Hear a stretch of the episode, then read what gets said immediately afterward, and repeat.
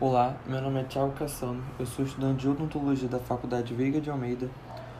Eu estou no terceiro período cursando microbiologia oral e hoje eu vou falar para vocês sobre o que é HIV.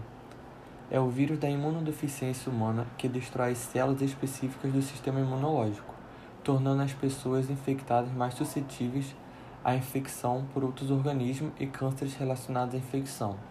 O HIV ele pode ser controlado embora não seja curado com tratamento médico. Com o tempo, na ausência de tratamento eficaz, o HIV ele pode evoluir para a síndrome da imunodeficiência adquirida, que é a AIDS, caracterizada por uma baixa contagem de linfócitos. A importância da odontologia deve se esforçar para criar um ambiente seguro, acolhedor e sem julgamento para todos os pacientes, a fim de incentivar o atendimento odontológico contínuo. De 30 a 80% dos adultos infectados pelo HIV apresentarão anormalidades orais relacionadas à doença. Como em crianças, a xerostomia é comum, ocorrendo em até 40% dos pacientes HIV positivo. A maioria das outras condições orais associadas ao HIV são causadas por infecções oportunistas.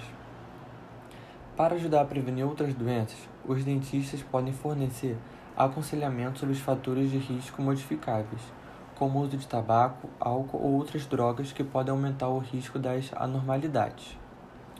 Além de trabalhar com o paciente para implementar regimes de higiene bucal. A prevenção é ainda mais importante para os pacientes HIV positivos, que são mais suscetíveis às doenças bucais. Manifestações orais do HIV. Terapias antirretrovirais reduzirão a prevalência geral de manifestações orais, mas as condições bucais relacionadas ao HIV ainda ocorrem em 30 a 80% dos indivíduos infectados pelo HIV. Essas condições orofaciais são exames minuciosamente detectáveis à cavidade oral. A gengivite ulcerativa necrosante ou periodontite ocorre cerca de 2 a 6% dos adultos, e a periodontite convencional é encontrada até 30% dos adultos. A combinação de doenças periodontal, fluxo salivar reduzido, aumenta a probabilidade de cárie. As terapias com HIV antirretrovirais podem estar associadas a sangramento anormal, intolerância à glicose, que podem ser identificadas por meio de consulta com o paciente e o médico.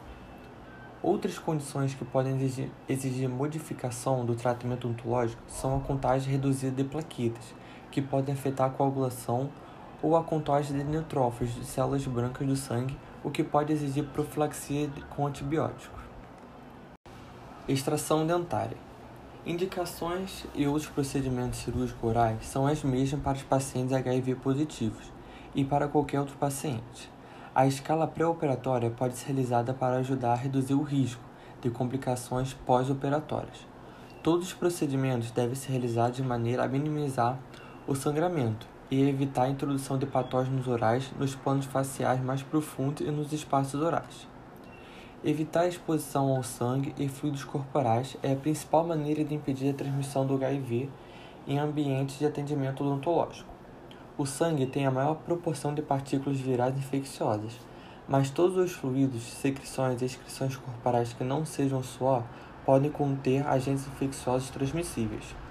Durante o procedimento odontológico, a saliva tende a se contaminar com sangue, aumentando o risco de transmissão do HIV pela saliva.